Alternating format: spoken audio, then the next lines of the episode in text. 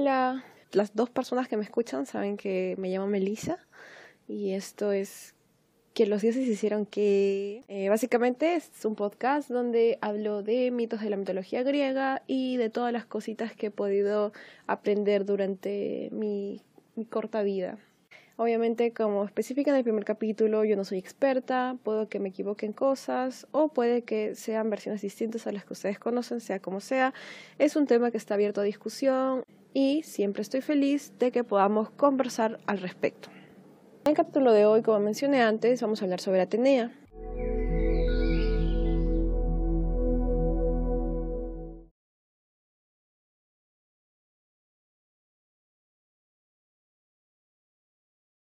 Como habíamos contado con anterioridad, Atenea era la hija de Zeus y se puede decir que de Metis, que era la diosa de la inteligencia, la reflexión y la meditación. Eh, ella nace después de que a Zeus, Urano y Gea, por envidia o por lo que sea, le dicen de que el hijo, que si el hijo que Metis cargaba, quien está embarazada obviamente, era hombre, este lo destronaría. Razón por la cual, como hemos visto, es algo muy común, supongo que genética de Zeus, él decide comérsela.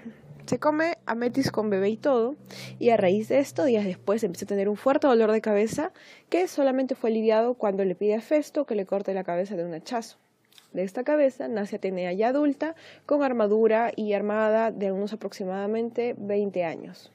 Es así que muy rápidamente Atenea se convierte en la patrona de los guerreros y la defensora de las ciudades. Por parte de su madre, además, adquiere un gran intelecto y fue nombrada así como la diosa del ingenio y la sabiduría. Atenea aparecería en muchas historias, siempre en, auxilio de los guerreros, de los héroes, hasta de los semidioses. Así, ayuda numerosas veces a, Heracles, que discutimos, que en verdad se llama Heracles, que es el nombre verdadero de quien todos conocen como Hércules, y también a, Perseo, quien es el héroe que vence a la gorgona Medusa. También, y esto yo no lo sabía, fue quien sugiere a Ulises el uso del famoso caballo para poder así ingresar a Troya. Uno de los mitos más graciosos, a mi parecer, sobre Atenea es la disputa que tiene con Poseidón sobre quién sería adorado en una ciudad que estaba ubicada en la comarca de Ática.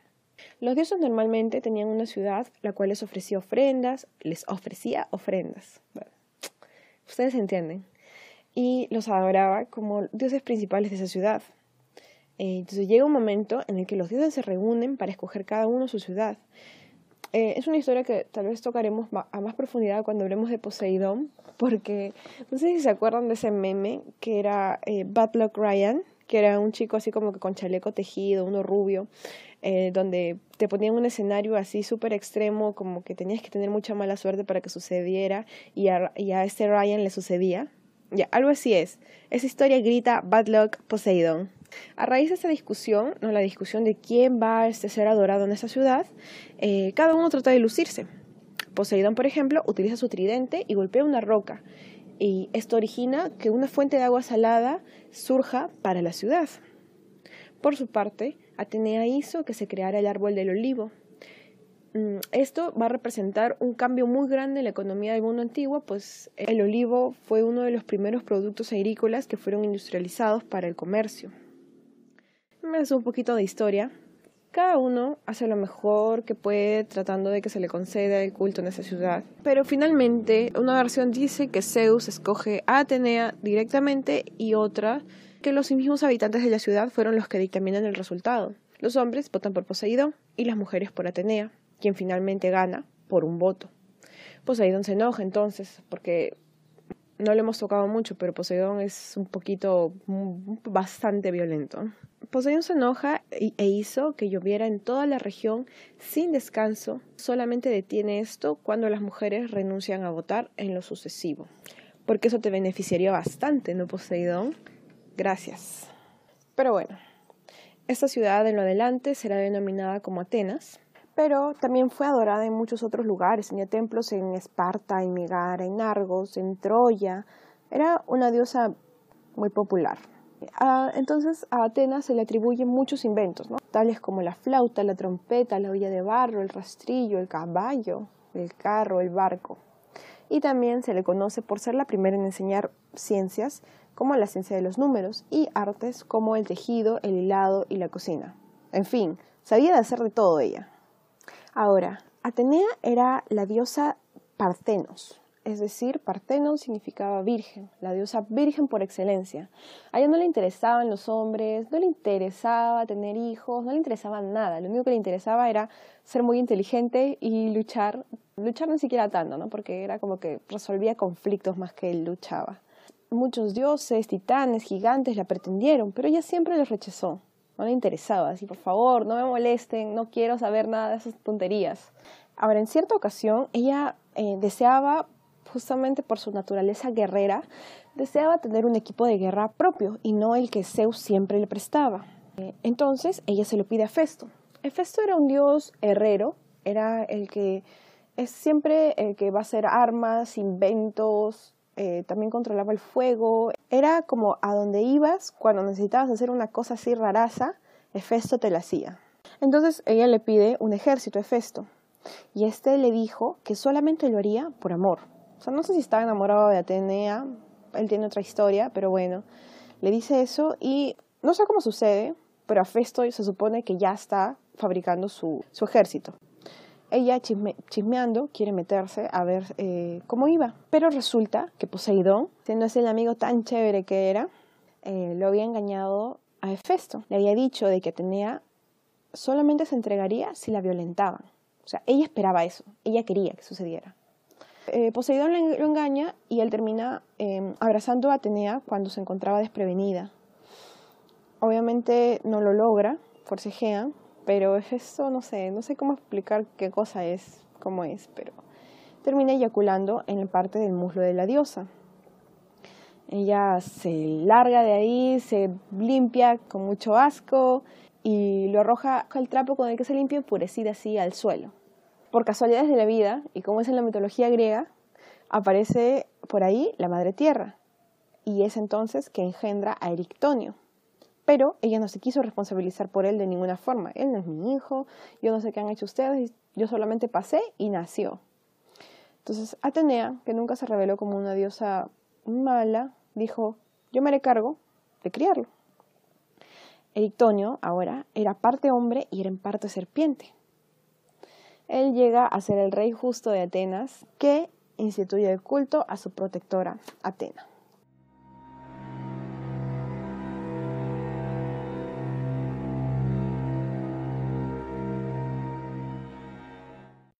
Ahora, Atenea no era un ángel. No sé ustedes, pero yo veía. Una de las razones por las que empecé a seguir mitología griega era por Caballeros del Zodiaco. A mí me encantaba que el zodiaco de, de Chibola. Ahorita no recuerdo mucho de las primeras, pero tenía que irme a este mercado principal y comprar, si, ver si había salido el capítulo, la ova tal de la saga de Hades. Y me parecía tan, tan, tan impactante. Eh, pocos, o sea, en esa época no sabía mucho de que eran cosas, o sea, de historias reales, ¿no? Hades, ahí aparecen Radamantis, Minos, salen las casas donde salen este, todas las constelaciones, ¿no? Pero la cuestión es que aquí siempre en esta serie Atenea siempre era la, más buena, era bueno, ahora lo recuerdo bien, bien borroso, pero no había todo esta, este, este amorío entre Pegaso y Atenea, y Atenea era siempre la más buena, en la saga de Hades la secuestran, creo, pero siempre tenía esta idea de que Atenea era muy buena. Pero Atenea era medio loquita, en verdad este, era muy severa, era bien severa, eh, bueno, eso sí, ¿no? En cuestiones que atendan contra la moral, pero por ejemplo, era muy injusta. Y aquí vamos a hablar sobre Medusa, ¿ya? Medusa, le voy a decir, era inocente. Ella no había hecho nada. Hay versiones respecto a esto. Una es de que ella era una de las tres gorgonas, solamente eran tres. Ellos eran monstruos que eran hijos de Forcis y Seto. Eh, se decía de que ellas tenían cabezas, o sea, sus en vez de cabello tenían serpientes. Contaban con manos de bronce y una boca llena de colmillos afilados. En algunas representaciones aparecen con alas, alas doradas. Em, y bueno, lo, lo característico que si las mirabas a los ojos eras convertido en piedra. Básicamente las gorgonas eran inmortales, pero Medusa era la única que no. Medusa sí podía ser asesinada. No hay mucha información sobre Medusa, he intentado buscar, pero básicamente la historia donde es protagonista de alguna forma es la de Perseo, que pensaba tocarla en unos próximos capítulos, donde em, a él se le solicita que vaya y, y traiga la cabeza de la gorgona medusa. Entonces, básicamente, los cuentos o la información que tenemos al respecto de ella es sobre su muerte. Una versión ya más adelante, muchos años adelante, por el poeta romano Ovid, dice de que ella era, que ella no siempre fue una gorgona. Ella era distinguida por ser una doncella muy hermosa a la que todos pretendían y con la que todos querían estar. Eh, especialmente eh, halaga su cabello y dice que era el más hermoso de todos sus encantos. Como todo lo que es bueno en el mundo, tendría que ser eh, arruinado por un dios. El dios Poseidón se da cuenta de, de, su existencia y no se puede resistir a ella, termina violándola en el mismo templo de Atenea. Atenea se entera de esto y enfurecida, ¿qué hace? Castiga a Medusa con serpientes por cabello y hace que su cara sea tan terrible de mirar que solamente al mirarla convertiría a los que la vieran en piedra. ¿Tiene sentido eso? O sea, tiene sentido. Eso es, eso eso es lo, la cosa tan terrible que hizo Medusa. O sea, ser atacada por Poseidón.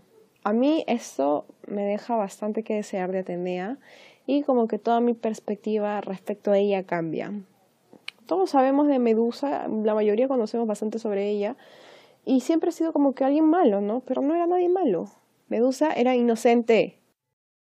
Además de esto, Medusa queda embarazada, pero más adelante, cuando se enfrenta a Perseo, eh, básicamente Perseo quería su cabeza, termina cortándole la cabeza, pero de, esas, de la sangre que brota de ella, nace Pegaso, era un caballo alado, que era blanco puro. Más adelante sería adoptado, por decirlo así, por Zeus. Y también el gigante Crisaor.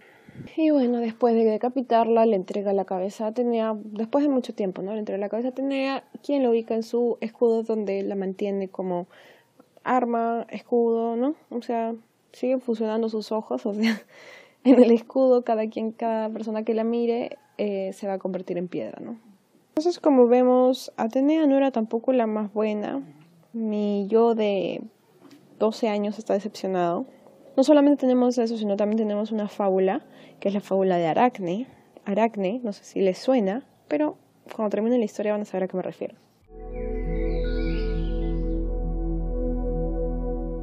La fábula de Aracne cuenta la historia de una joven llamada adivinen, Aracne, la joven había alcanzado un grado de perfección tan extraordinario en el arte de tejer y también bordaba, parecía que nadie podía superarla. Era muy buena, su papá todo el mundo la halagaba, mira cómo cose mi hija, mira cómo teje, mira cómo borda. Atenea era quien les había enseñado a los mortales el arte de tejer y bordar. Entonces eh, ella desea conocerla, ¿no? Porque quería ver, wow, ¿quién es esta discípula tan, tan aventajada? Se presenta ante ella entonces disfrazada de una anciana. Y aunque alaba su técnica, Atenea le dice, por favor, sea un poco más modesta, ¿no? Está bien, eres buena, pero tampoco no te pases. Eh, sin embargo, Aracne, de lo engreída que era, se engríe más todavía y llega a desafiar a quien no sabía era la misma diosa. Entonces Atenea se revela y comienza la competencia. Ahí lado a lado, las dos tejiendo. Atenea representa en tela varias historias y luego le toca el turno a Aracne, quien finalmente llega a superar a la propia diosa. Pero sus temas representados eran como que más caricaturescos, ¿no? Con tintes burlescos de los amores de Zeus y los olímpicos. Me siento identificada. Entonces Atenea ve esto y le da cólera, porque ¿cómo te vas a burlar de mi padre? Te vas a burlar de mi vida, encima, encima de que me has ganado, te burlas.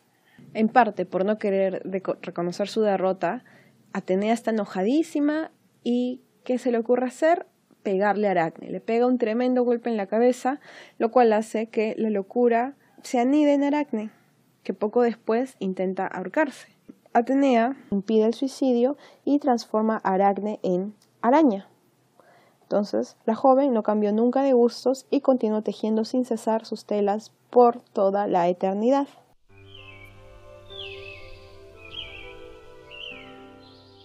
Bueno, este episodio ha sido mm, ligeramente menos violento. Eh, creo que ha sido un poquito más relajado. Como siempre, gracias por escuchar. Hoy día se están cumpliendo dos semanas desde que inicié esto.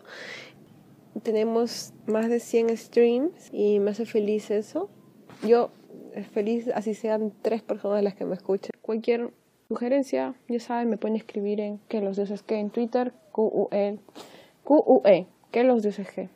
Y no tengo mucho más que decir. Gracias por escuchar de nuevo y adiós.